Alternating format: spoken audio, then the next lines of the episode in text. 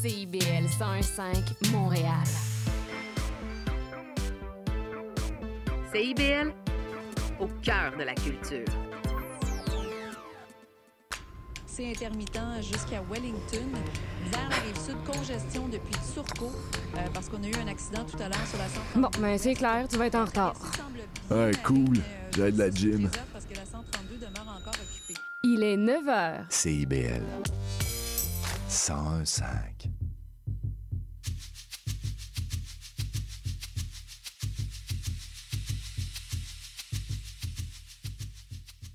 Il est 9h, c'est Leïla au micro d'Escale. Merci d'être branché sur CIBL 101.5.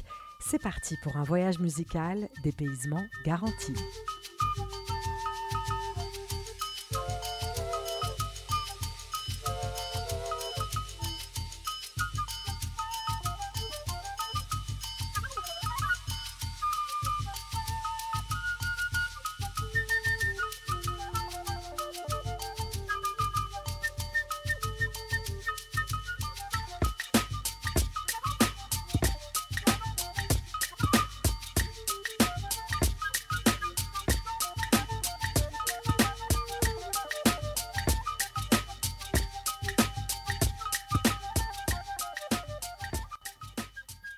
Bonjour à tous, bonjour à toutes, c'est Leïla au micro, ravie de vous retrouver pour de nouvelles escales, comme tous les samedis à 9h et en rediffusion les mardis à 11h sur CIBL 101.5 bien sûr, votre radio communautaire francophone à Montréal.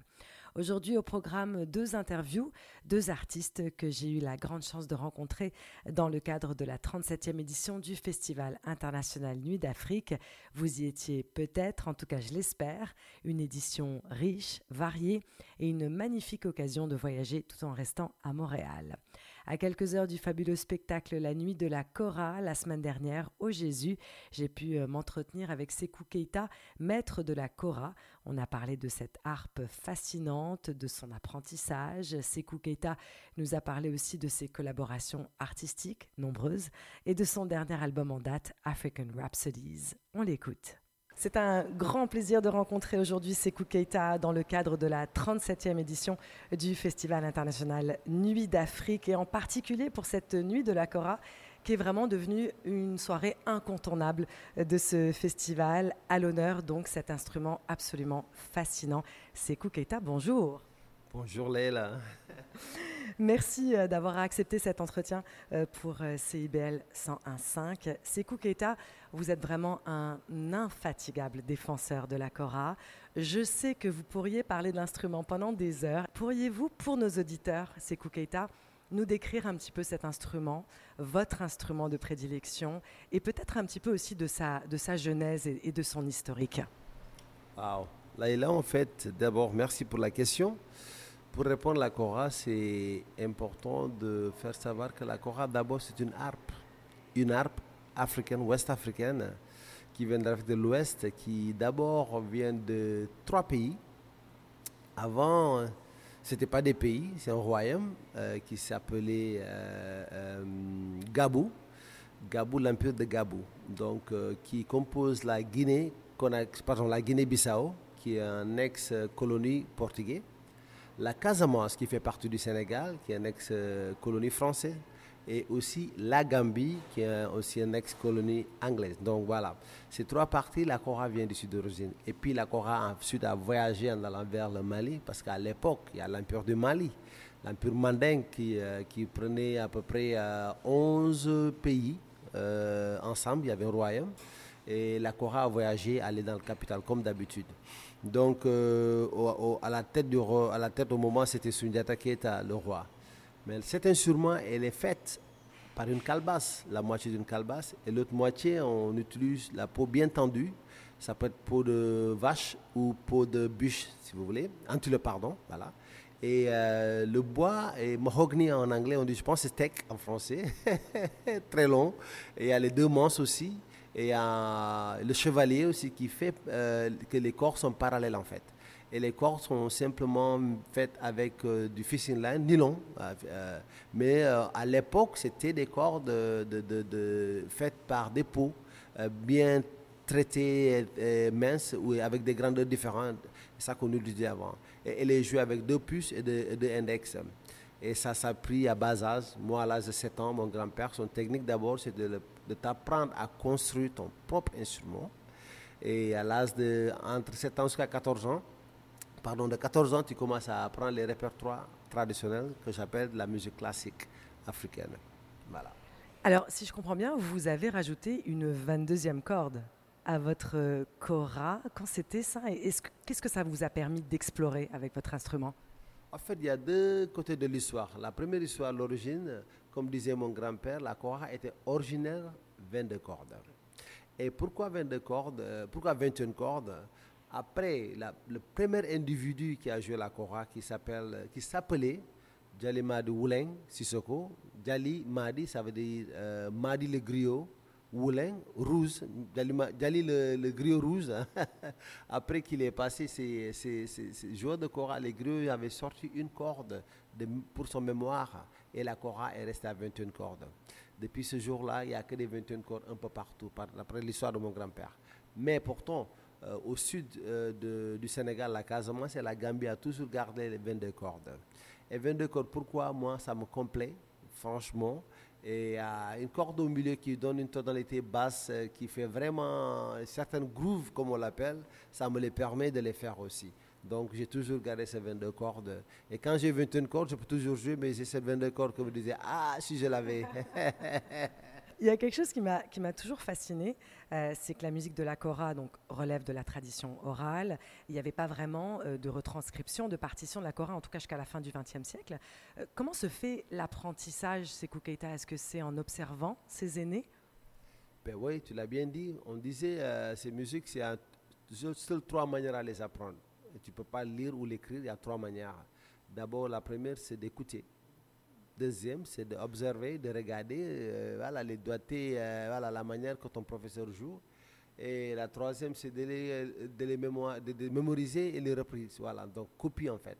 Donc euh, c'est passé de génération en génération. Mais ce qui est intéressant aussi, c'est l'histoire qui est derrière ces morceaux. Donc les histoires te, te- te restent dans la tête et ces histoires t'accompagnent de garder les mélodies parce que tu te rappelles des mélodies par rapport aux histoires et autres choses.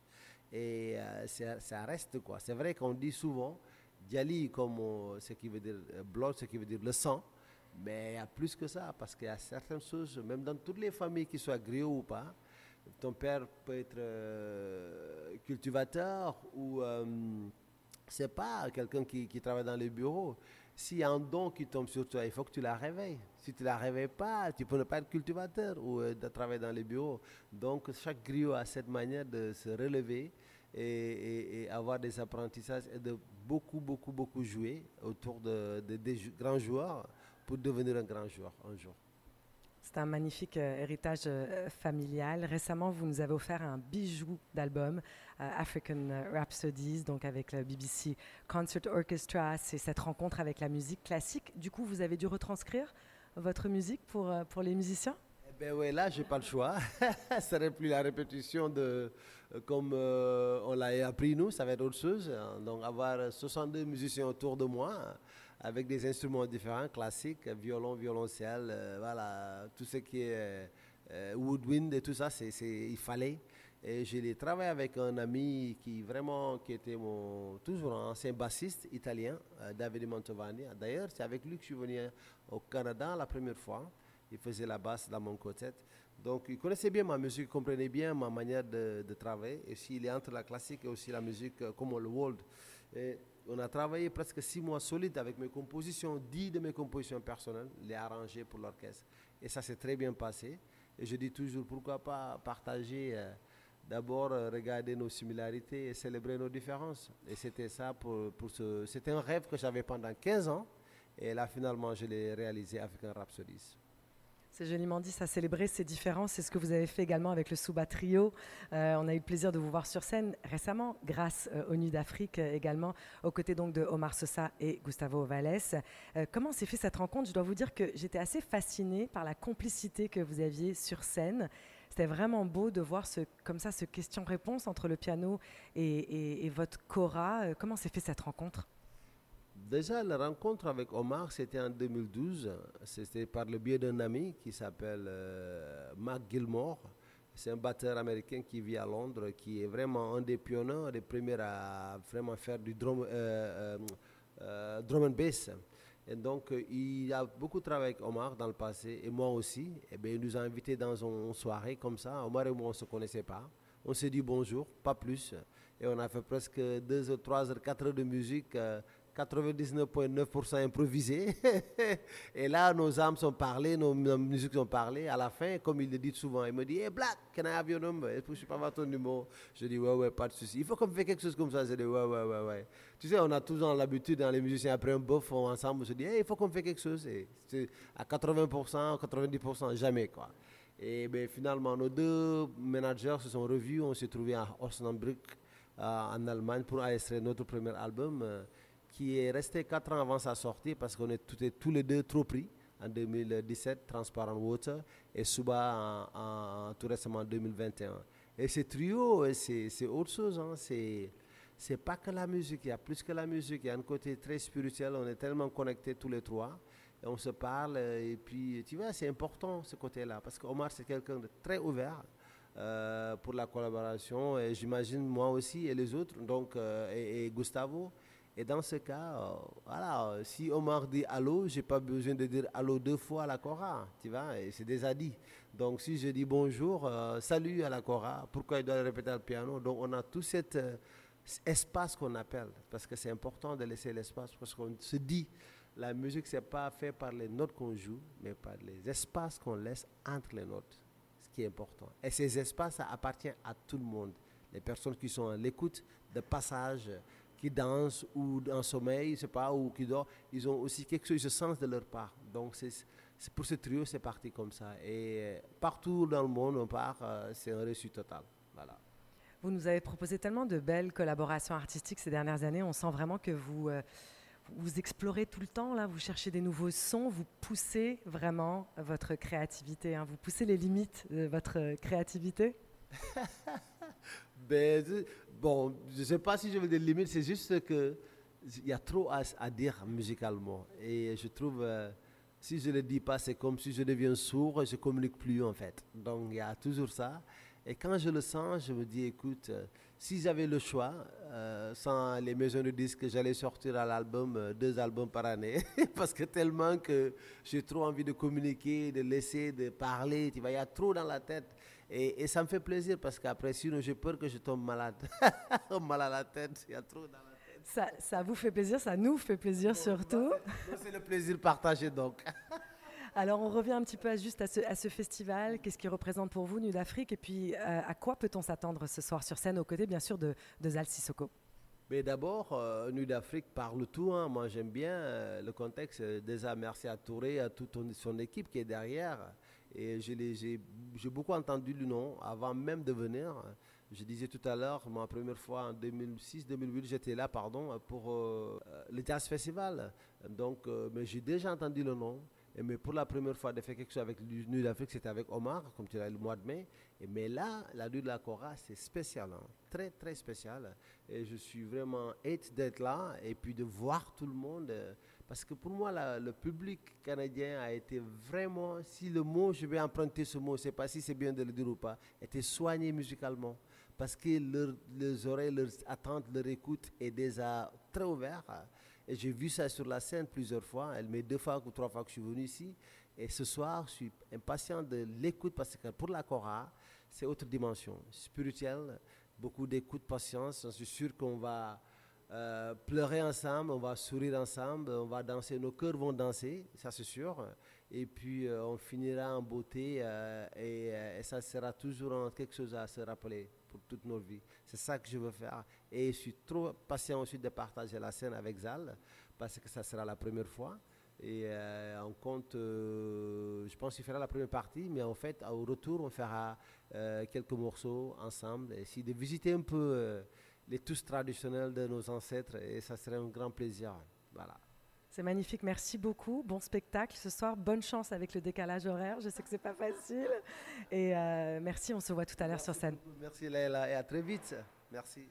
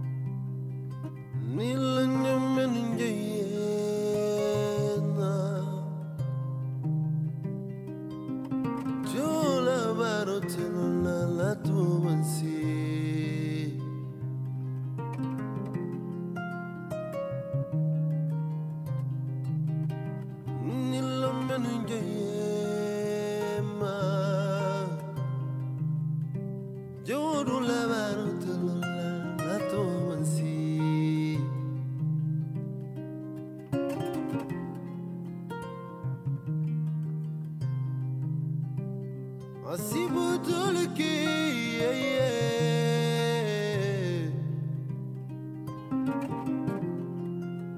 Muritanga nanyi ninkanye Ngamba musuli ninka follow.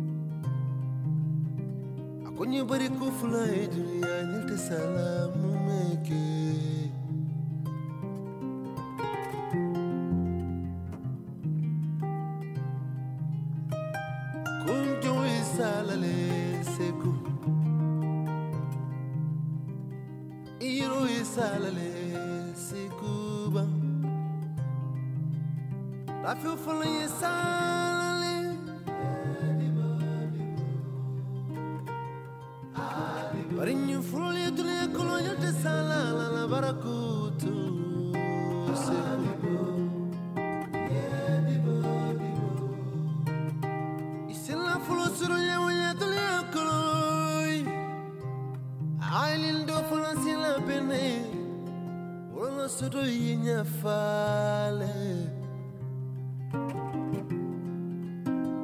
Kunyi silulu sudu yawya tulya koloi.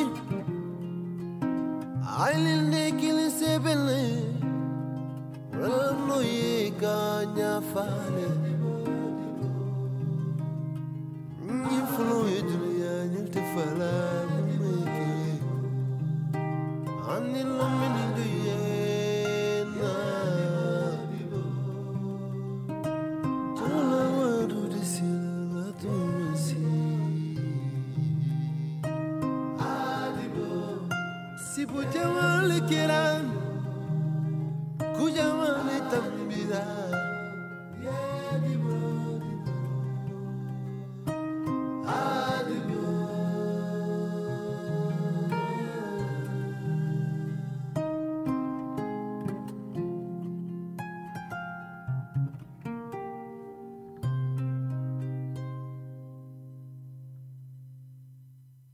C'était deux titres de Sekou Keita dont on écoutait l'entretien un petit peu plus tôt dans l'émission, dans le cadre de cette magnifique Nuit de la Cora du festival Nuit d'Afrique. On se retrouve dans quelques instants pour la deuxième partie de l'émission avec l'interview d'Étienne Sevé du groupe The Bongo Hop qui faisait également partie de cette 37e édition aux côtés de Nidia Gongora. A tout de suite, restez branchés sur CIBL 101.5.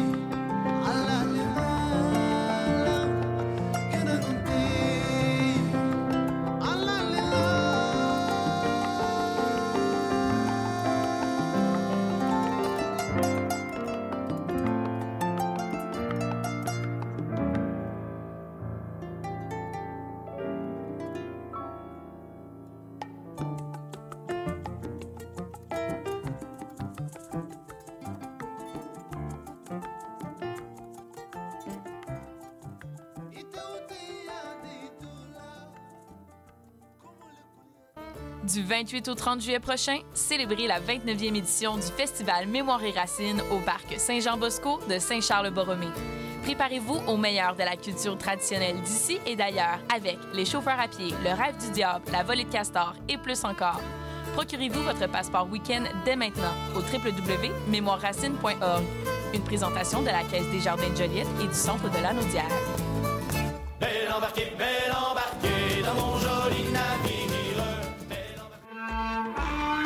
Excusez-la, c'est votre rendez-vous hebdomadaire dédié à la musique, la chanson, la danse traditionnelle québécoise. Accompagné de Marc Belgique les dimanches 18h, en rediffusion les mercredis 11h sur les ondes de CIBL 101.5.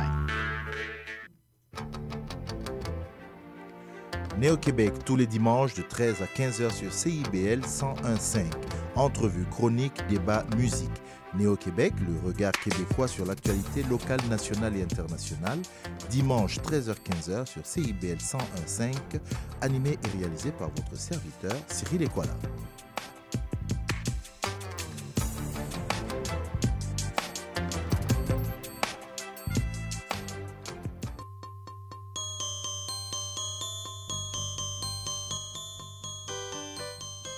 Saviez-vous qu'à chaque lundi matin à 10h, c'est l'émission Fierté de bâtir sur les ondes de CIBL, l'émission où on donne la parole aux travailleuses et aux travailleurs de l'industrie de la construction. Venez entendre les gens qui bâtissent de leurs mains la société de demain.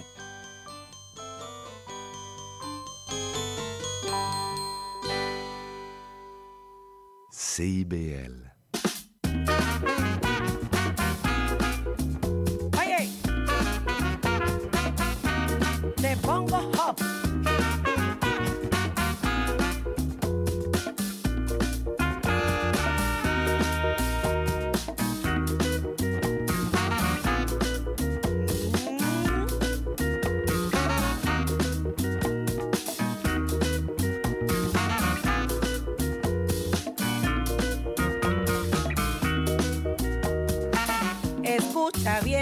Que rezan. Hoy no fío, mañana sí. Y cuando salga a hacer sus compras, pague y no se ponga a pedir. El tendero que hay en mi barrio tiene pisteado a más de dos. Todo el día pide rebaja. Ya tienen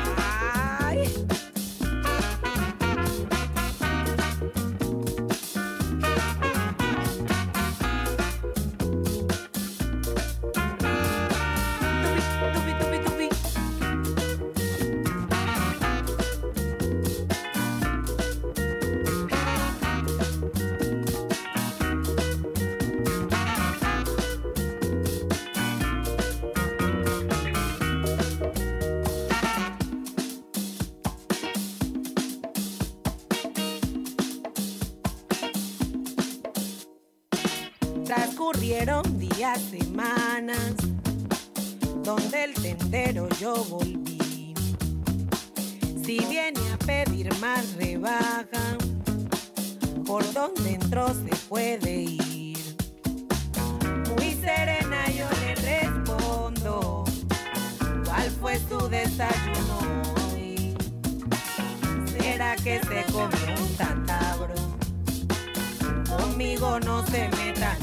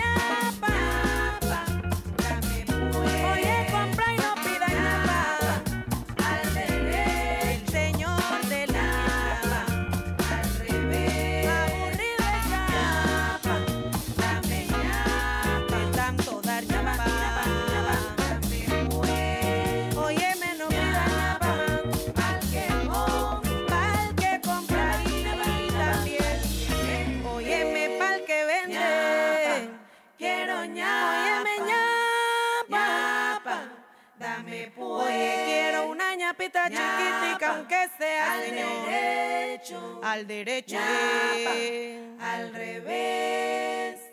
De retour pour la deuxième partie de l'émission sur CIBL 101.5. On vient d'écouter The Bongo Hop et Nidia Gongora. D'ailleurs, c'est avec Étienne Sevé du groupe que l'on poursuit. J'ai pu le rencontrer juste avant son concert au Festival Nuit d'Afrique. C'était il y a quelques jours. J'ai le grand plaisir de m'entretenir avec euh, Étienne Sevé, architecte du groupe euh, The Bongo Hop. J'aime bien ça, euh, architecte, dans le cadre bien sûr de la 37e édition du Festival international Nuit d'Afrique. Étienne, bonsoir. Salut Leila, bonjour CIBL, bonjour Montréal. Merci d'avoir accepté euh, notre invitation. D'ailleurs, Bango Hop, euh, vous êtes des habitués de nos ondes et euh, on attendait cet arrêt à Montréal avec euh, impatience. Alors, Étienne, vous avez été tour à tour journaliste, documentariste, maître de conférences, DJ. Vous êtes bien sûr trompettiste, musicien, compositeur. Euh, bref, vous avez une carrière aussi variée que les influences musicales de The Bongo Hop. Est-ce qu'il y a un, métier comme ça qui vous intrigue encore auquel vous n'avez pas touché? Ouais, carrément, il y a pas mal de métiers. J'aime, je pense, cuisinier. Euh, c'est un truc euh, que j'aimerais bien faire. Euh, Il y a aussi, pendant un moment, j'avais très envie de faire de la, captation de danse, captation de filmer de la danse. C'est un truc aussi que j'aimerais faire un jour. Tu parles d'architecture, c'est marrant parce que j'adore, enfin je suis passionné d'architecture. J'ai pas mal d'amis qui sont architectes et moi-même j'ai, étudié l'urbanisme, donc une discipline qui est assez proche. Et c'est aussi un autre métier que j'aurais aimé exercer, même si finalement, en le connaissant un petit peu de près, bah, j'ai pas mal d'amis qui sont archi. euh, euh, des fois, tu dis ouais, en fait, c'est pas. Il y, a- ce qui fait rêver, il y a l'image, et puis après il y a le réel, tu vois. C'est vrai que la musique, ce qui est sympa, c'est que ah là, pour l'instant, en tout cas, euh, je touche du bois, hein, mais je fais quelque chose qui me plaît au sein de la musique, donc. voilà, c'est vrai que j'ai fait pas mal de métiers. Il y ces métiers que tu listes, j'aimerais bien les réexercer aussi. parce que euh, je disais, bon, je les ai exercés euh, dans certaines circonstances. Il y a eu des choses bien, il y a eu d'autres qui, ont euh, qui, ont tourné court, notamment bah, justement la presse à cause de la crise de 2008. On a dû arrêter World Sound. Et c'est un regret aussi parce que j'étais vachement bien là-dedans et ça me plaisait énormément le métier de journaliste musical. Alors Étienne, vous êtes en tournée depuis quelques temps, on vous suit là sur les réseaux sociaux. Comment se passe déjà cette tournée? Et j'imagine que c'est là, sur scène, que votre art, votre métier prend tout son sens, de voir les gens vibrer, chanter, danser avec vous. Ouais, c'est clair, d'autant plus que De Bongo Hop, c'est un projet euh, de studio, en fait, c'est mon pseudo. euh, donc c'est un projet euh, vraiment de studio à la base et pour lequel après je propose à des musiciens de me rejoindre pour jouer ma musique sur scène. Et du coup, c'est vrai que ça, ça, ça, prend une autre dimension. Euh, Il y a des petites choses, des petites subtilités aussi dans, les arrangements, dans la musique qui, sont changées. Donc déjà, à jouer, c'est bon, cet aspect-là. Euh, peut y avoir aussi un côté un peu challenge pour moi parce que je me suis mis à la trompette quand même assez tard dans la vie. Et donc essayer de, faire un truc correct euh, en live, surtout voilà, sur des, scènes comme ça qui sont des belles scènes, un festival historique dans une ville qui, voilà, qui est une, grande ville de- des musiques du monde. Euh, T'as pas envie de, glisser sur, la savonnette, quoi, tu vois, c'est un peu ça. Donc il y a tout ce challenge et tout, euh, euh, ça fout des fourmis, quoi. Et puis alors ça allait crescendo, on arrivé au Canada, on a eu une petite date à, Ottawa qui était sympa. C'était galère parce qu'on avait des musiciens qui n'ont pas pu être là, donc il a fallu faire des remplacements de dernière minute. Après, on a joué dans un bled en Ontario. Après, on a joué à Toronto, qui était, sympa. Et puis, le truc va un peu crescendo, quoi. Après, on a joué au Festival d'État Québec. Et puis maintenant, on arrive là. Donc, il y a un côté un peu, un peu comme le Tour de France, tu sais, tu, arrives au col, quoi. Là, là, on est en train de monter le, Tour Malais, quoi, tu vois. En tout cas, je sens que ça va sentir bon euh, le sable chaud ce soir euh, sur la scène euh, du Festival Nuit d'Afrique. Quand on écoute de Bango Hop, on sent vraiment que la musique n'a pas de frontières. Vous vous êtes entouré ces dernières années de musiciens du Maghreb, d'Amérique latine, d'Afrique, bien sûr. On sent que vous explorez sans cesse, vous cherchez des nouveaux sons. Comment se passe, Étienne, le processus de création? Est-ce que c'est justement cette rencontre de tous ces musiciens qui nourrit euh, votre créativité, votre inspiration? Ouais, déjà, il y a beaucoup de musiciens que, j'écoute et quelque part, c'est une rencontre imaginaire. Beaucoup de gens qui m'inspirent euh, et euh, qui sont un peu, voilà, avec qui j'ai une relation imaginaire, on va dire. Des musiciens que j'écoute, des musiciennes que j'écoute. Et puis après, euh, moi, c'est vrai que j'ai, j'ai bon, des, co- des collaborations euh, assez, on va dire, euh, enfin, qui, qui, ont, qui, se sont suivies d'un album sur l'autre, que ça soit avec euh, quelqu'un comme Patchworks à la production, euh, quelqu'un comme Nidia Gongora euh, au chant. Euh, Il y, a, y a comme ça, il y a des, constantes. Et puis après, ce que j'aime, c'est effectivement bah, des gens que je croise sur la route, euh, euh, bah, leur proposer euh, de, faire un morceau euh, ici ou là. Euh, après, bon, le processus, en général, moi, je, je compose de mon côté. J'ai une chanson, j'en ai deux, trois, comme ça. Et puis après, je commence à m'imaginer, me dire, tiens, quelle voix irait dessus? Alors des fois, je me demande, tiens, est-ce que ça serait une voix scandée, euh, euh, une voix d'homme, une voix de femme euh, Dans quelle langue? Assez, assez tôt vient la question de la langue aussi. Il y a des choses, je me les imagine pas du tout chanter dans telle langue, mais plutôt dans telle, etc. Puis après, petit à petit, bah, je me dis, tiens, bah, ça, je pourrais le proposer à un tel. Alors voilà, je vais proposer un chanteur haïtien, euh, Kefini Aliassin, que j'aime beaucoup. Ou je vais proposer un rappeur, un rappeur antillais, parisien, Greg Frit, ou euh, à Nidia Gongora, ou euh, à, d'autres personnes, Paulo Flores d'Angola. Ça, ça dépend, quoi. Et puis après, ben, je leur envoie le son, ah, ils écoutent, ça leur plaît, ça leur plaît pas. Puis après, en général, je donne un thème, toujours aussi aux paroles. Je dis, ben voilà, euh, ça parle de ça, le, mor- le morceau parle de ça. On a un échange assez long en général. Et puis au bout d'un certain, un certain moment d'échange, je les laisse avec le morceau. Je leur dis, ben voilà, vas-y. Et puis c'est là qu'ils écrivent leur, leur partie. Je reçois ça et puis on le monte. Donc c'était un processus comme ça, c'est euh, de, de va-et-vient. Là pour le prochain disque, je vais peut-être un petit peu changer. Voilà, ça va être un peu différent encore comme, comme processus. On va parler dans quelques instants de Nidian Gongora qui vous accompagne bien sûr euh, sur scène ce soir. En 2004, si je ne me trompe pas, vous arrivez en Colombie. Euh, comment est-ce que la Colombie est devenue votre pays d'adoption? En fait, ouais, c'est effectivement, je suis venu la première fois en 2003. Et ouais, c'est pareil, 2004. Euh, je, suis venu, euh, je faisais un documentaire sur euh, le chanteur Hector Lavoe. Euh, on avait déjà, avec Benoît de Villemorin, avec qui je l'ai fait, on avait déjà fait des voyages comme ça à New York, à Porto Rico. Et, la Colombie, pour nous, c'était une étape obligée pour parler, pour parler d'Hector. Et surtout Cali. Et je suis arrivé à Cali pour faire un documentaire sur Hector Lavoe.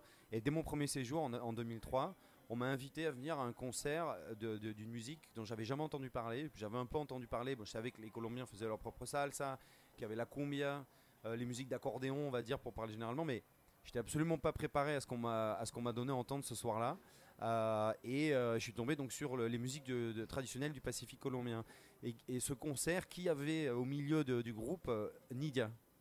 Et euh, donc euh, j'ai pris une, énorme claque euh, ce soir-là, j'ai acheté le CD, tout ça, machin, je suis revenu, j'ai fait écouter ça à tout le monde. D'ailleurs à l'époque les gens s'en foutaient un peu. Et à l'époque à Paris on écoutait que de la musique brésilienne, déjà musique colombienne c'était... bah alors, plus tard la, la cumbia est venue mais tout ça était beaucoup plus tardif. Et voilà donc en fait... bah, il y a eu cette rencontre là et moi ce qui m'a donné envie c'est vraiment ça en fait. C'est-à-dire j'ai été surpris par la Colombie par ces musiques là j'ai séjourné justement dans le Pacifique, euh, enfin au bord du Pacifique, dans cette région-là. Et en fait, c'est vraiment une des pages. Je me suis dit, il y a vraiment quelque chose de particulier qu'il n'y a nulle part ailleurs, je pense. Et, et je vais m'y intéresser. Et donc, c'est pour ça que je me suis installé à Cali, parce qu'il y avait cette, ce- ce- cet aspect afro-colombien très fort. Et avec la marimba, l'instrument de la marimba dans, dans ces musiques traditionnelles, où je me suis dit, bah là, il y a vraiment quelque chose de, de spécial, quoi, de propre à ici qui, m'intéresse énormément. Il y a toujours la salsa, il y a toujours cette vibe, mais en même temps, il y a les musiques, euh, voilà, les musiques du choco aussi, la chilimia, tout ça. Et, ça, ça m'a vraiment donné envie de m'installer en Colombie.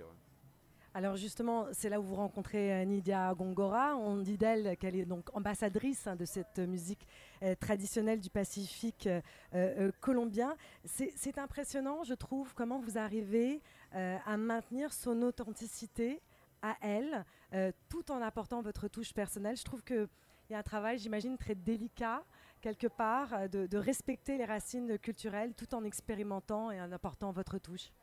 Ouais, c'est vrai, moi j'ai jamais euh, voulu faire un truc qui serait de l'ordre, je sais pas, ou de la, de la reprise ou du pastiche de ces musiques-là. Elles existent en tant que telles, elles sont magnifiques et justement il faut qu'il faut, il faut qu'on en entende plus, je pense. Euh, elles sont diverses, elles évoluent aussi. Et après, pour moi, ça a été euh, assez simple. Je pense que la, voix de Nidia et, son approche euh, mélodique, euh, euh, qui a particulière, héritée de ça, mais en même temps, c'est voilà, c'est quelqu'un qui le, dit. euh, elle, a, été élevée par ses parents, une mère très dans la tradition et un père qui lui écoutait plutôt euh, du blues, euh, du jazz, etc. Et en fait, c'est ce mélange en fait de l'héritage maternel et paternel qui fait qu'elle a cette capacité à entendre ce que, ce que je lui propose. euh, qui effectivement qui n'est pas du tout de l'ordre de la musique qu'elle a l'habitude de faire et d'ailleurs elle me le dit tiens moi je, voilà c'est- bien que tu, tu, tu- enfin, une fois elle m'avait dit ce que j'aime bien avec ton projet c'est qu'il essaie pas de se mettre sur des plates-bandes voilà c'est ton propos c'est ton truc et, c'est quelque part c'est pour ça que ça m'intéresse et parce que c'est vraiment différent.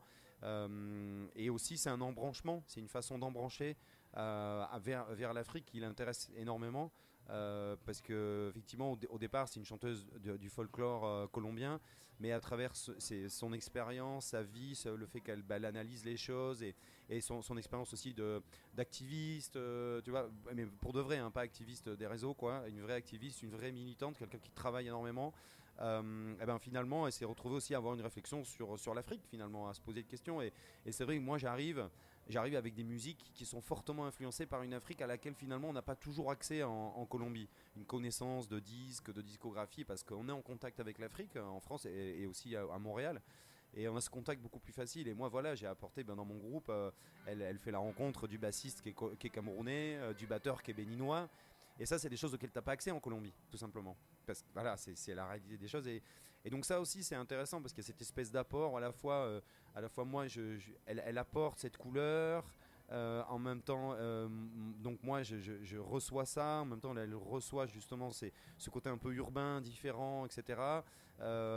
Cette touche aussi sonore qui est, différente. Et puis donc, il y a cet échange là-dessus vient de se greffer pour le live, bah, des musiciens qui vont venir de différents horizons, dont des horizons qu'elle elle cherche beaucoup à explorer aujourd'hui. La musique, c'est ça, hein, c'est d'aller à la découverte euh, des autres. Un festival comme le Festival Nuit d'Afrique, c'est vraiment ça, en tout cas pour moi. Euh, avec votre expérience et vos projets musicaux, euh, comment justement la musique joue un rôle essentiel pour les échanges culturels, le, rapprochement des peuples?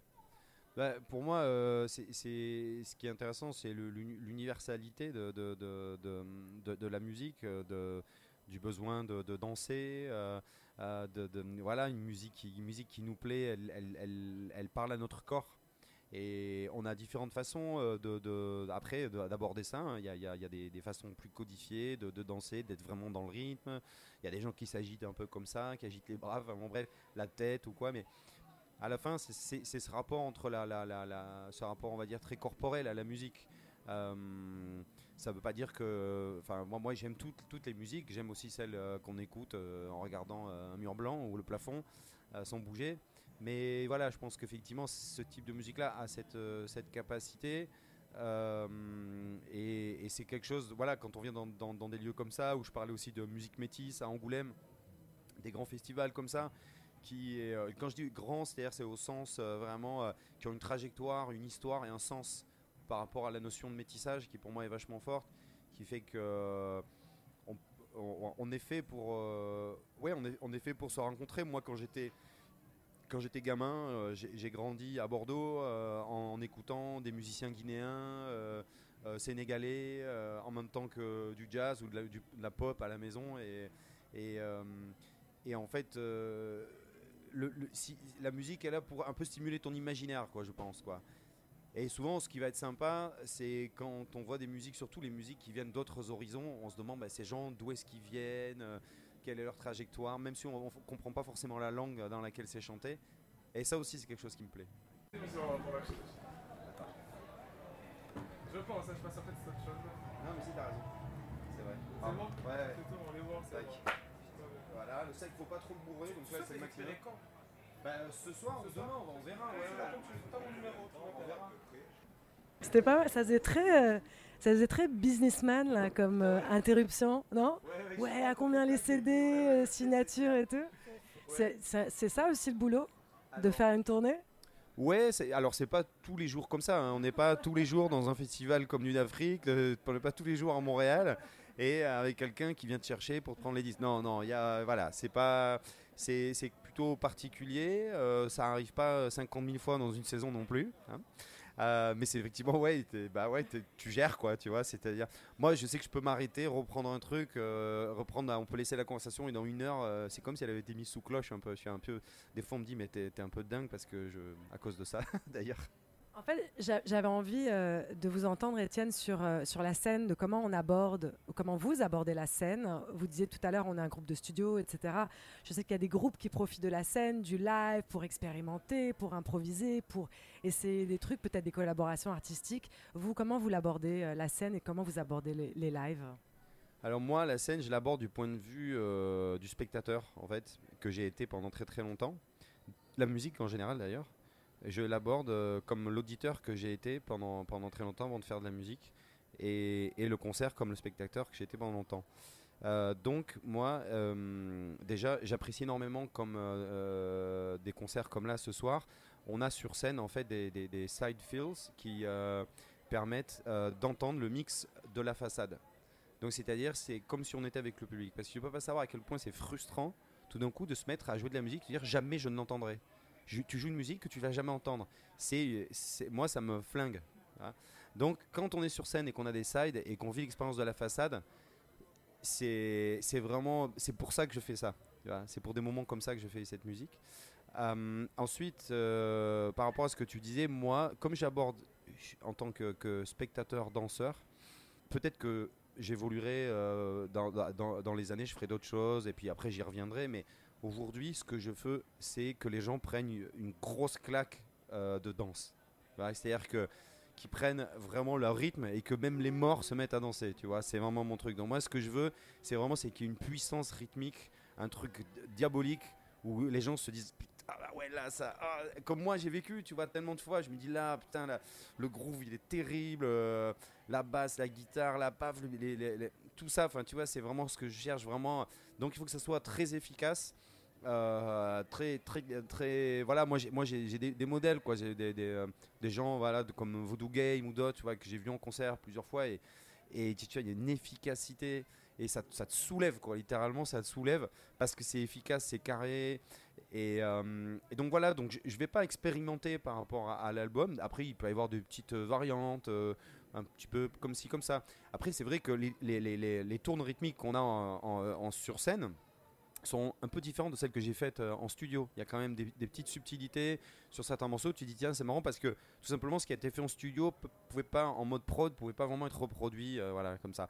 Euh, Il y a l'apport tu vois d'un bassiste comme Jean Choumi qui est un super bassiste camerounais et qui apporte vraiment un truc qui fait que les morceaux sont différents. Tu vois un morceau comme Esta Vida il a rien à voir avec presque. alors, les gens diraient, mais pourtant c'est le même. Mais en fait, si, au niveau de la, la ligne de basse, c'est tellement différent que c'est plus le même morceau.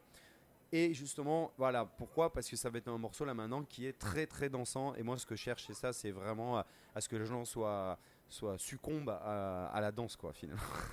C'est ton côté DJ qui refait surface.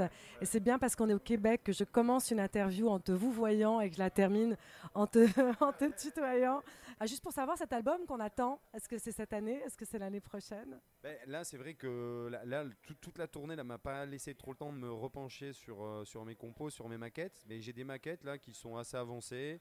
Et euh, j'ai promis euh, à la maison de disque que ça serait rendu en juin. Voilà.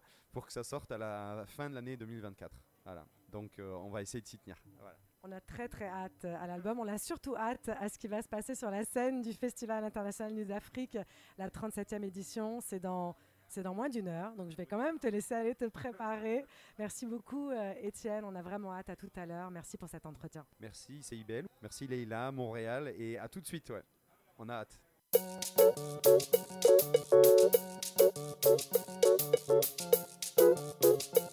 Eu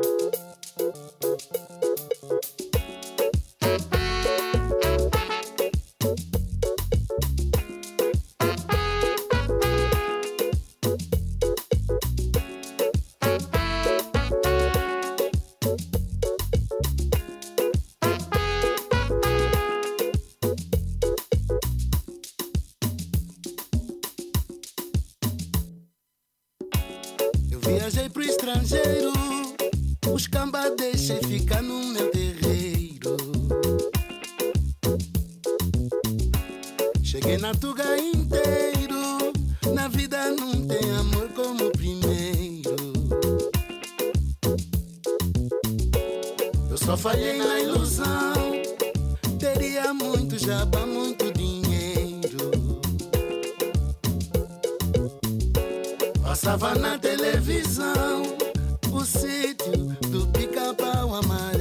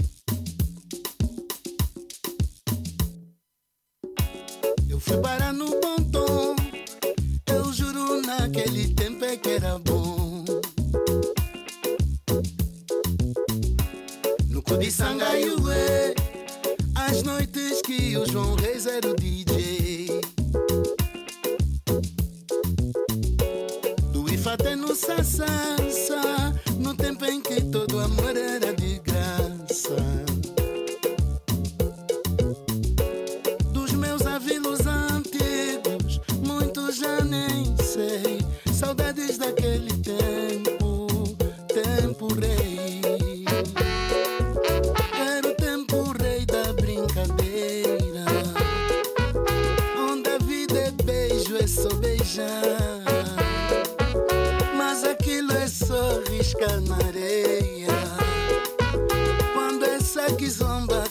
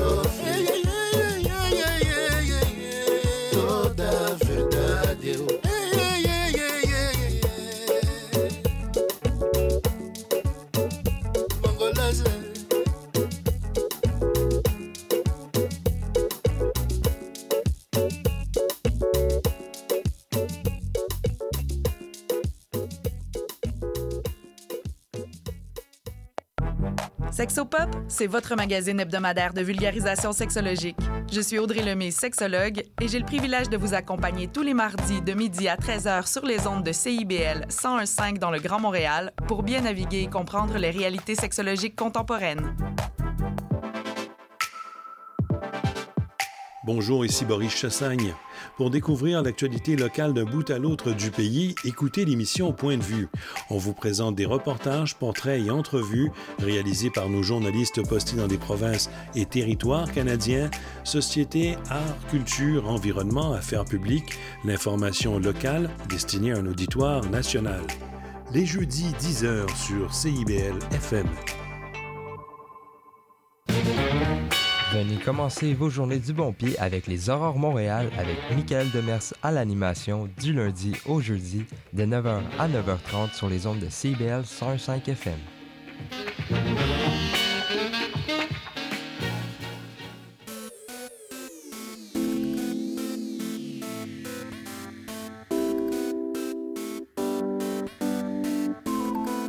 CIBL 101.5 Montréal.